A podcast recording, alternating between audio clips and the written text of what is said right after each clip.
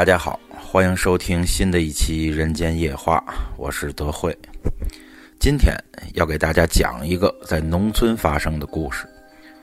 故事发生在上世纪的九十年代，在一个小村子里，有一个叫秀芝的小媳妇儿，娘家是外地的，嫁过来后没多久就生了个女儿。家里的男人去了外地打工，每年能赚不少钱。秀芝一个人带着女儿，虽然辛苦，但是好在家里不愁吃喝，逢年过节还能扯上几尺布，做个新衣裳，给女儿买件花裙子，所以日子倒也过得有滋有味儿。然而天有不测风云，秀芝女儿五岁那年流年不利，遭了一场邪灾，险些丧命。而这件事儿。还要从她家附近的那口废井说起。那口井在一棵老槐树下，荒废已久。井上压着块巨石，周围长满了荒草，看起来阴森森的。人从井旁边走过，常常会觉得凉飕飕的，忍不住打个寒战，让这口井更显得阴森可怕。而且让秀芝奇怪的是，村里的人对这口井似乎很是忌讳。每逢仲夏暑天，村人们喜欢聚在大树下乘凉，七嘴八舌的拉闲话。而废井旁边的那棵老槐树枝繁叶茂，下面凉风习习，乘凉避暑是最合适不过的了。但却从来没有见有村人在那里乘过凉。有时村里的孩子们在那口井附近玩耍，大人们见了总要阴着脸把孩子们拉到一旁，压低了声音呵斥一番。似乎那口井里有什么吃人的可怕东西。秀芝也曾问过自家男人，那口井到底是怎么回事儿？为什么被石头给封住了？他男人却支支吾吾的含糊其辞，死活就是不肯跟秀芝说，只是说那口井邪性，让他以后千万不要一个人去那儿。这让秀芝对那口井更加的好奇起来，心里又隐隐有些害怕。怀疑那井里真的藏有什么害人的东西。秀芝平时没事儿是不会去那口井附近的，有时不得已路过也会远远绕开。但那井附近有条小河，村里人洗衣服都会去那条河里洗。站在河边，回头就能看到那口井。每次洗衣服，秀芝总觉得身后井的方向有人在盯着自己看，但是每每回头，却又什么都看不到。有一次赶上大雾天，秀芝在河边洗衣服的时候，那种奇怪的感觉又来了。他忍不住回头朝着井的方向看去，透过浓雾，依稀看见井沿处站着一个人，很矮，似乎是个小孩，在雾气中若隐若现，面孔模模糊糊的，看不清容貌，看起来像是个小女孩，头上扎着两条小辫儿。秀芝看到后吃了一惊，在这大雾的天气里，谁家的孩子会自己到这个地方玩啊？还是说自己真的是看见了什么不干净的东西了？秀芝强忍住恐惧，朝小孩的方向喊道：“那娃子，你咋自个儿在这儿呢？你家大人呢？”小孩没什么反应，还是静静地站在井边，似乎在盯着他看。秀芝有点慌了，心跳的厉害。正常的娃咋会不搭个话呢？秀芝心想，不会是自己看花眼了吧？她壮起胆子，慢慢朝着小孩走去，想要确认一下。等穿过浓雾，来到井前，眼前的雾气恰好被一阵风给吹散了，而这雾气的后面是什么都没有。秀芝长舒了一口气，暗笑自己疑神疑鬼，转身刚要离开，这时候。突然听到了一声小孩的笑声，清清楚楚。这笑声很稚嫩，听起来天真无邪。然而，这稚嫩的笑声在这大雾弥漫的阴森之地，却显得极为的诡异。而更让秀芝感到恐怖的是，这笑声似乎就是从这个被巨石封住的井里传出来的。他顿时被吓得头皮发麻，撒腿就跑。连河边的衣物都没来得及拿，一口气就跑回了家。此后，他对那口井是更加的恐惧，连去河边洗衣服都要和别人一起。女儿出事的那天，秀芝又去河边洗衣服。平时她都是和邻居的一个小媳妇儿一起去，女儿则交给邻居帮忙照看一会儿。可赶上那天邻居一家去了外地探亲，秀芝只好自个儿带着女儿来到了河边，却没想到衣服洗完后回头一看，女儿却不见了。一个刚满五岁的孩子能跑到哪儿呢？他心急如焚地开始寻找，而当他找到那口废井附近的时候，他猛地愣住了，忽然有一种不祥的预感，因为那口井上压着了石头，此时不知道被谁给掀了起来。那块石头又大又沉，得有几百斤重，村子里怕是没人能掀得动。可是这石头怎么会自己掉下来呢？来不及细想，秀芝赶忙跑到井边，低头一看，顿时心就被揪住了。他女儿果然掉进了井里，但万幸的是，人还没有沉下去，在井里浮浮沉沉地挣扎着。他让女儿不要怕，抓牢井绳，然后自己跑去附近叫人。却没想到，平日里熟络的村人一听他女儿是掉到了槐树下的那口废井里，顿时都变了脸色，谁都推脱着不肯帮忙。秀芝是又急又气，不知道村里的人这是怎么了。正在他无计可施的时候，幸好碰到邻居一家探亲回来。邻居家的男主人叫柱子，和他家的男人是从小光屁股玩到大的朋友，关系很好。听说了女儿掉进井里了，二话不说便下井将他女儿捞了出来。而奇怪的是，小女孩被捞上来后，居然没有哭也没有闹，只是很乖巧地站在一旁玩着自己头上的花头绳。秀芝没有多想，见女儿没事儿，就安下心来，给柱子道了谢，就领着女儿回家了。但是让秀芝没有想到的是，没过几天，她就发现女儿有点不对劲儿。不再像以前那样聪明伶俐了，反而整天是死气沉沉的，就喜欢一动不动地待着。有时喊他也不答应，还喜欢两眼直勾勾地盯着人看，嘴里还时不时嘀咕着别人听不懂的话，行为举止很是异常，和以前是判若两人。秀芝觉得女儿是不是掉井里后被吓着了，就给她喊了几次魂儿，也没有什么用，就又带着她去看了大夫。给她开了一堆的药，吃了以后，病情不仅没有好转，反而是越来越严重。有时候半夜会坐起来，歪着脑袋，就这么直勾勾地盯着秀芝看。秀芝看到女儿这个样子，也是越来越担心害怕。又过了几天，女儿的病情一直没有好转，秀芝也是一筹莫展。这事儿没过多久就被邻居们知道了，邻居家的一个婆婆私下里就告诉她。说孩子掉进去的那口井啊，邪性，孩子保不齐是得了虚病，要他实在不行，就出了村子，往南走三十里，找到一个叫二道坡子的村里，找一个叫李姑的人，那个李姑是给人看事儿的，也就是俗话说的神婆子，据说是非常的灵验。秀芝一时也是没有其他什么好办法，于是就带着女儿找到了李姑。李姑家宅院不大，外面看着就和普通的村民家是一样的。进门之后，院子正中间放着一座香炉，里面有一层厚厚的香灰，而堂屋里则是青烟袅袅，烟雾缭绕。李姑五六十岁的样子，看相貌就是一个普通的农村妇女，也没有什么不同寻常的地方。她见家里来了人，很客气的倒了杯热水递给秀芝。让她坐下歇歇脚，有事慢慢说。秀芝一边喝水，一边就把孩子的事情告诉了李姑。李姑看了看孩子，又掰了掰他的眼睛，看到孩子的眼中各有一条红线，他脸上的神色慢慢变得凝重起来。秀芝见李姑脸色不好，心里顿时就咯噔一下，忙问道：“孩子这是咋了？”李姑说：“这孩子赤瞳。”双目有红线，看来啊，确实是被一些脏东西给扑了，害了虚病。不过嘛，李姑顿了顿，又接着说道：“倒也不打紧，这种事儿啊，我也见多了。你只要按我说了做，这孩子就不会有事儿。”李姑告诉秀芝，让他赶紧回家找一只养了五年以上的大公鸡，用针刺破鸡冠子，取出几滴鸡血来，分别滴在闺女的双肩和额头。然后等晚上睡觉的时候，把大公鸡放到屋里。李姑说：“这人的身上啊，有三把阳火，分别在双肩和额头的位置，可以驱阴克邪，让一些脏东西无法靠近。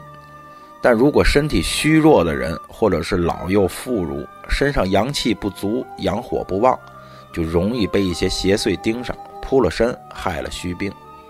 而鸡是明日追阳的家禽，最克阴邪，所以自古就有鸡鸣破阴的说法。而这鸡冠子上的血，则更加了是至纯至阳的东西。将鸡血滴在人的双肩与额头，就跟往油灯里续上了油一样。可以让阳火烧得更旺，那脏东西在闺女的身体里被三把阳火烧上一夜，不死也得元气大伤。第二天清晨，鸡在冷不丁的这么一叫，任他多厉害的邪祟，也得给他吓破了胆，魂飞魄散不可。秀芝听了李姑的话，这才稍稍安下了心。那个年代的农村，谁家不养几只鸡呀？五年的大公鸡也不稀罕。秀芝找了一只来，按照李姑说的取出了鸡血，但是在往女儿身上滴的时候，却出了状况。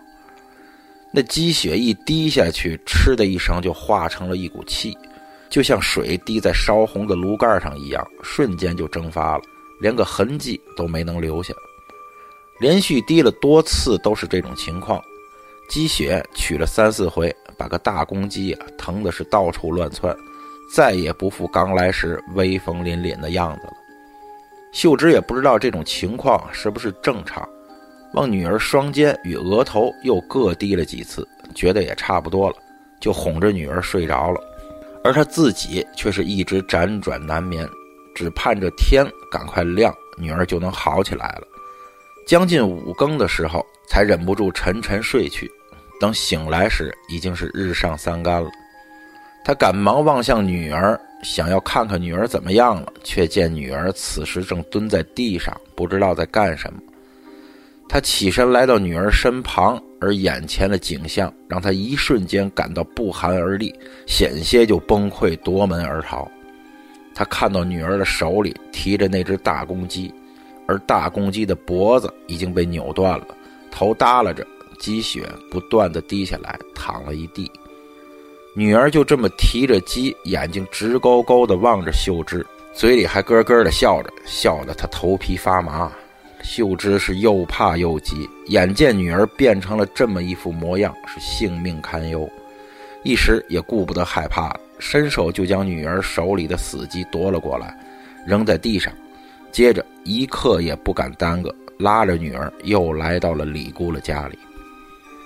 将情况一说，李姑脸色顿时就变了，说：“女儿身上的东西竟然连鸡血、鸡鸣都不怕，这不简单啊！看来用这一般的法子是不成了。现在办法只有一个，就是赶快给闺女认个干爹。”李姑说：“闺女之所以被脏东西缠上，除了自己身体虚弱外，还是因为啊没有祖蒙庇护。一般大家族的人或者世家子弟。”每到逢年过节，最重要的事情就是祭祖。为什么越是世家子弟越在乎祭祖这回事儿呢？因为他们知道，家族逢灾遇难的时候，自会有先人坐镇保佑，替子孙们挡灾抵恶，所以好多名门望族才会历经多年兴旺不衰。而一般的普通人家却往往不在意这些，不供奉先人牌位，不祭祀祖宗。与先人断绝了联系，所以不能承受祖荫，得到先人的庇护。遇到什么灾厄，自然也就没有先人出手相助了。而且这祖荫也是祖上积年累世积攒下来的福报。有的人家祖辈行善积德，这份福报就能惠及子孙后裔，保佑了子孙们运势亨通，无灾祸之扰，邪祟不侵。让这孩子认个有福气的人做干爹，也就是给孩子找个靠山，借人家的福气来让孩子逢凶化吉。但是啊，哎，李姑皱了皱眉头，又说道：“你闺女的这种情况，怕是找一个一般的人认干爹已经不顶用了，你只能找他试试。”秀芝忙问道：“您说了这个他是谁啊？”李姑却没有明说，只是给了秀芝一碗白米饭和一双筷子。又要了孩子的生辰八字，刻在了一把长命锁上，要秀芝拿了这些东西出了村子，顺着一条土路一直往西走，走上二十多里路，就会看到一个偏僻的小村子。进了村子，走不了多远，就会看到一棵被剥了皮的大槐树。大槐树的后面就是那个人的家了。到了之后，把筷子插在米饭上，和长命锁一起放在他家门口，他就明白是啥意思了。如果他肯收下米饭，这事儿自然就成了。这把长命锁，他自然也会给你锁上。长命锁要由干爹亲自上锁，才可以避灾延寿、逢凶化吉。到时候你把长命锁给女儿戴上，闺女的命也就被锁住了。而有这个人做你闺女的干爹，这孩子啊也就算是有救了。只是这认干爹呀也不能白认，逢年过节你别忘了带着闺女啊去看看人家，再烧上几炷香也就是了。秀芝听到这儿有些糊涂了，这鬼不才给上香吗？这活人咋还烧香呢？他也没时间细想，带着闺女拿着东西就上了路，走了也不知道多久。直到天色渐渐黑了下来，秀芝终于看到前面出现了一个荒凉的小村子，应该就是李姑说的那个村子。进村之后，秀芝却发现有些不对劲儿。这村子很是诡异，脚下满是落叶，铺满了路面，路的两边都是半人高的荒草，也无人打理，给人一种荒凉破败的感觉。这村子里难道没有人吗？秀芝觉得有些奇怪，继续往前走。四周有许多被剥了皮的枯树，以及破败的房屋。那些房屋似乎很久都没有人居住的样子，但每间房子里却又都点着蜡烛，而又看不到人影儿。蜡烛的火苗映照在窗户上，忽明忽暗，不停地摇晃着，晃得秀芝心里也忐忑不安起来。这偌大的一个村子，却是毫无一丝声响。没有人声，也没有狗叫，寂静的可怕。秀芝心里嘀咕着，小心翼翼地往前走。不一会儿，果然看到了一棵大槐树，树皮同样被人给剥了去。槐树的后面有几间泥瓦房，其中一间点着蜡烛，房门紧闭着，看起来应该就是这户人家了。秀芝上前敲了敲门，然后按照李姑说的，把筷子插到米饭上。和长命锁一起放到了门口。过了没多大会儿，就听到屋里传来了老人咳嗽的声音。秀芝见窗户纸上印出了两个人影来，都佝偻着身子，似乎是老两口，一个老头，一个老太太。老头从门缝里伸出手来，把米饭和长命锁拿进了屋里。他端着米饭闻个不停，好像是很饿的样子。老太太似乎不太乐意了。骂他嘴馋，让他别吃，把米饭还回去，省得招来祸端。老太太说话的声音很怪，腔调很尖，飘飘渺渺的，让人听起来很不舒服。老头没有理会老太太的话，还是端着米饭一直在闻，闻着闻着打了个饱嗝，似乎是吃饱了的样子。放下了碗，把长命锁从门缝里丢了出来。秀芝捡起来一看。见长命锁已经锁上了，他知道这事儿成了，就把长命锁挂在了女儿的脖子上。刚想走，屋里忽然传出来声音，是那个老头在说话。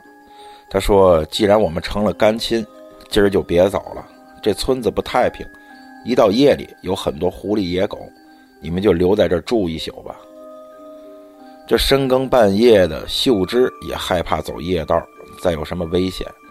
他虽然觉得这老两口也很怪，甚至整个村子都透着怪异，但毕竟是李姑让过来的，料想老两口也不是什么坏人，于是就应了下来。可是推门进去一看，老两口却不见了，喊了几声也没人回应。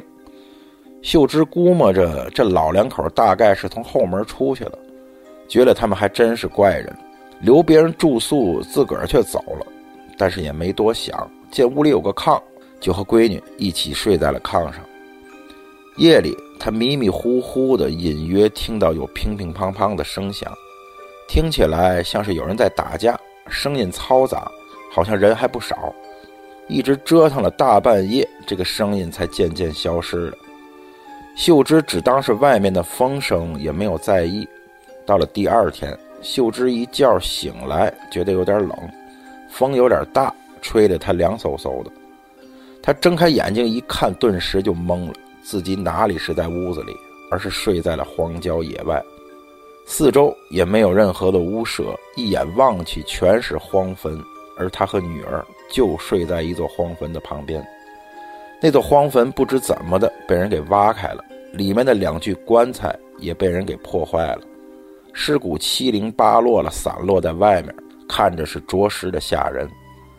秀芝被吓得头皮发麻，拉着女儿撒腿就跑，女儿一边跑一边还咯咯的冲着他笑，脸上诡异的神情让秀芝看得不禁打了个寒战。而更让秀芝感到绝望的是，她发现之前戴在女儿脖子上的长命锁，此时已经断开了。那么昨天晚上他们睡着之后，到底发生了什么？老槐树下的那口废井究竟隐藏着什么秘密？这个小女孩接下来的命运又会是如何呢？下期为您继续讲述。好了，今天的节目就到这儿，咱们下期《人间夜话》再见。